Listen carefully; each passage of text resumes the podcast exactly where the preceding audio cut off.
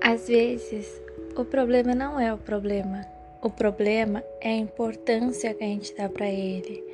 Às vezes o problema é coisa pequena ou é algo que nos atinge se nós dermos valor para aquilo, né?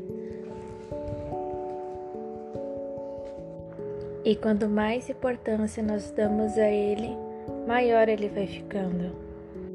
O único jeito de acabar com o problema é buscando novas soluções, colocando a mente para trabalhar ao seu favor e não escravizando sua mente, se escravizando, se prejudicando, se preocupando com amanhã, com semana que vem, com o mês que vem.